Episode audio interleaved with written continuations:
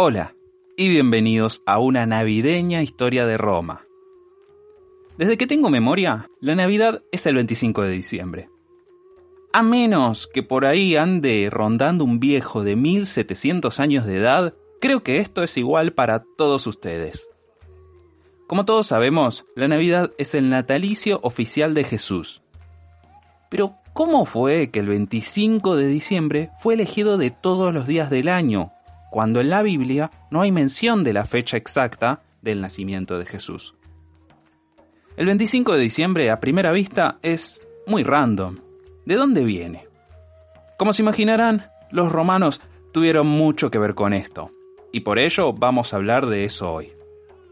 En realidad, tenemos que ir incluso mucho más atrás de los antiguos romanos, y tenemos que empezar en el origen mismo de la humanidad y empezar a mirar el cielo para entender esta fecha. Desde que existe la civilización, siempre existieron días festivos y celebraciones. Son días donde se dejaba de lado el trabajo en honor de celebrar a este o aquel dios o celebrar el paso de tal o cual estación. Los detalles cambian según la época y el lugar, pero hay algunas constantes que aparecen una y otra vez. No solo en las civilizaciones occidentales, sino en todo el mundo. Por ejemplo, siempre hay alguna clase de festividad al comienzo de la primavera, como una celebración del retorno de la vida después de un estado de letargo. En sociedades agrícolas es inevitable que exista una fiesta de la cosecha, con las comunidades dándose banquetes con el fruto de su trabajo. Y claro, a través del tiempo y el espacio, desde las primeras tribus humanas, siempre hubo alguna clase de festividad a mediados del invierno ese festival de mitad del invierno, cual sea que hayan sido los rituales o tradiciones en particular, siempre fue el más anticipado. Yéndose por un lado más filosófico, este festival fue omnipresente y tan querido porque justamente era a mitad del invierno. Es una parte del año oscura y fría en la que no hay nada que hacer. A esta altura ya había estado oscuro y frío por meses, y seguiría así por unos cuantos meses más. Sin alguna clase de descanso, la gente se desesperaba. Así que las comunidades se juntaban en torno a un fuego y se celebraban festines, se daban regalos y decoraban todo lo que había alrededor, todo en un intento de alegrar esos tristes meses. Hoy en día, diciembre está marcado por una explosión de luces y colores en ventanas, puertas y techos de todas las casas. Al menos en el hemisferio norte, es inevitable relacionarlo con cierta reacción psicológica contra el frío y opaco invierno. Siempre se podría ver estas festividades de mitad del invierno como algo que solo se hacía también solo porque sí. Es decir, simplemente vamos a divertirnos, ¿no? Pero también había complicaciones omnipresentes. En las primeras sociedades que vivían al filo entre la supervivencia o la extinción, el invierno era un tiempo de hambrunas y dificultades cualquier ganado que tenían era liquidado en preparación para esos difíciles meses.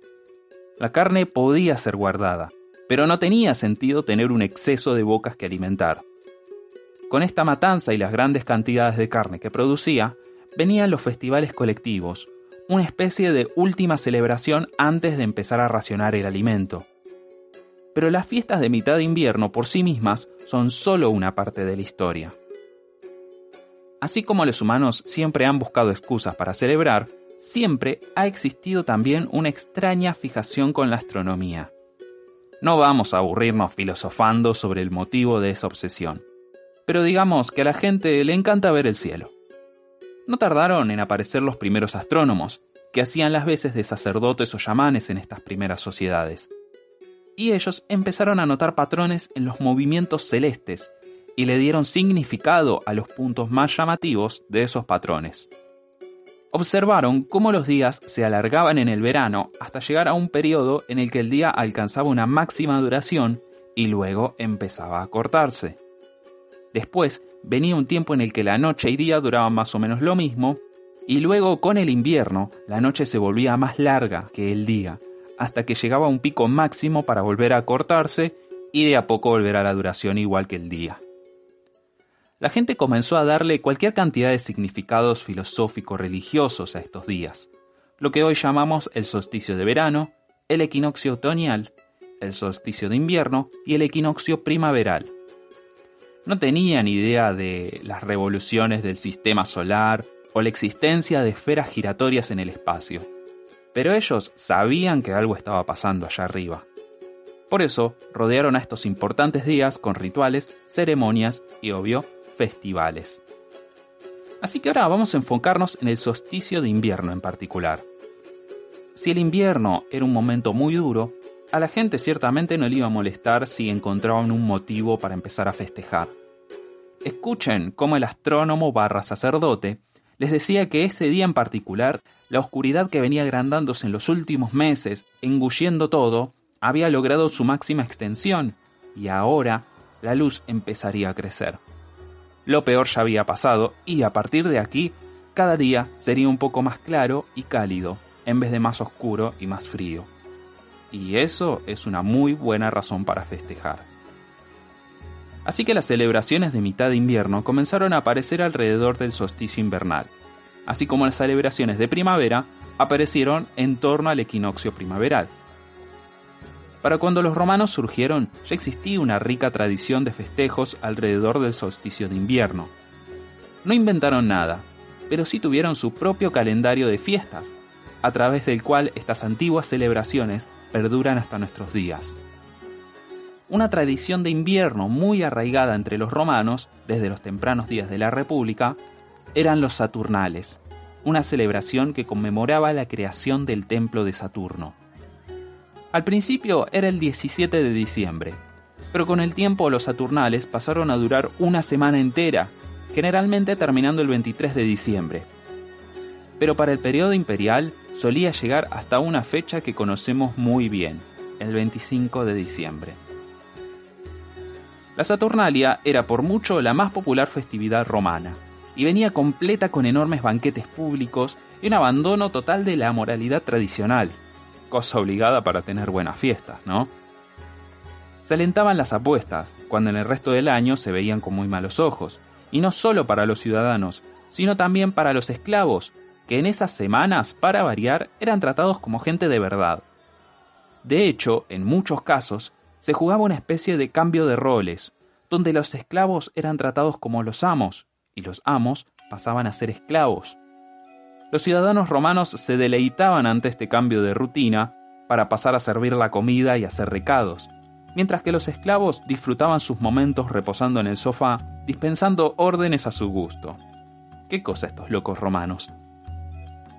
En cuanto a su conexión con la Navidad, en los Saturnales también se daban regalos y se solían colgar hojas y rizos de pinos en las casas. Se cantaba en las calles, algo que suena parecido a los villancicos, solo que los romanos lo solían cantar borrachos y desnudos, una tradición que afortunadamente murió con el imperio. Pero por todas sus similitudes con la Navidad, la Saturnalia no es la razón por la que festejamos la Navidad el 25 de diciembre. Este honor pertenece a un festival de origen sirio llamado Sol Invictus, o el Festival del Sol Invicto. Hacia la época tardía del imperio, los romanos comenzaron a inclinarse por los cultos al sol provenientes de Oriente y adoptaron muchos de sus rituales y días sagrados. Y cuando hablamos de alabar a dioses solares, el solsticio de invierno era visto como uno de los días de mayor importancia. Sol Invictus es la fiesta del dios Sol resistiendo contra la oscuridad creciente y finalmente dando vuelta a la partida contra su eterno enemigo, la noche, para empezar a de a poco retomar el cielo. El emperador Heliogábalo, nacido en Siria, introdujo en Roma esta festividad hacia el año 220 después de Cristo y se celebró todos los años el 25 de diciembre. Esto, según el calendario romano de ese entonces, era la importante fecha del solsticio de invierno. Unos 25 años después, el emperador Aureliano, cuyo dios patrón era el sol, popularizó la fiesta aún más y la convirtió en un feriado para todo el imperio. Unos veintitantos años luego de Aureliano llegó el emperador Constantino, y se imaginarán lo que pasó luego.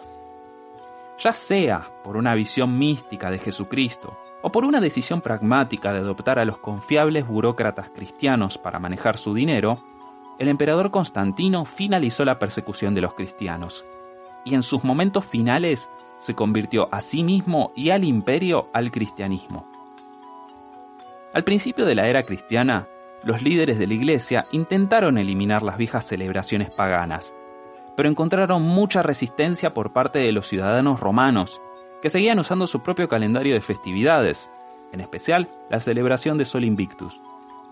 Los patriarcas de la iglesia, dándose cuenta de que no ganarían esta lucha, cambiaron su estrategia y en vez de destruir las fiestas paganas, simplemente las cooptaron y reutilizaron como fiestas cristianas.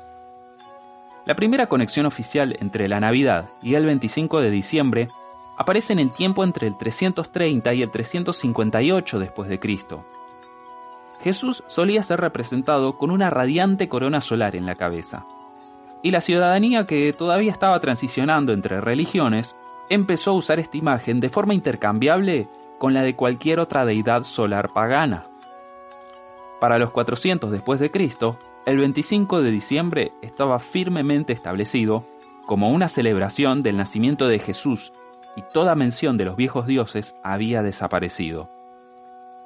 Mientras el imperio caía, junto con los últimos vestigios de paganismo, la Roma cristiana se afirmaba como la última defensa de la civilización. Y a pesar de otros dioses reclamando esa fecha, el 25 de diciembre y el solsticio de invierno eran ahora una fiesta por Jesús y para él exclusivamente. A pesar de que la importancia de la fecha de Navidad como una fiesta ha subido y bajado según el tiempo, siempre se consideró como el nacimiento de Jesús, así como hoy sigue dominando el calendario de celebraciones cristianas. Así que ahí lo tienen. Para los que celebren la Navidad, ahora este 25 de diciembre, recuerden que cuando se pongan a intercambiar regalos bajo el árbol, aunque no estén en Roma, están haciéndolo como lo harían los romanos. La próxima semana nos meteremos de cabeza en la vida militar romana, para arrastrar sus orígenes y desarrollo desde las tempranas bandadas de guerreros tribales, pasando por las falanges al estilo griego y llegando al poderoso sistema de manípulos, que haría de las legiones la espada con la que se conquiste el mar Mediterráneo. Hasta entonces, a todos los oyentes les deseo una feliz fiesta del Sol Invicto.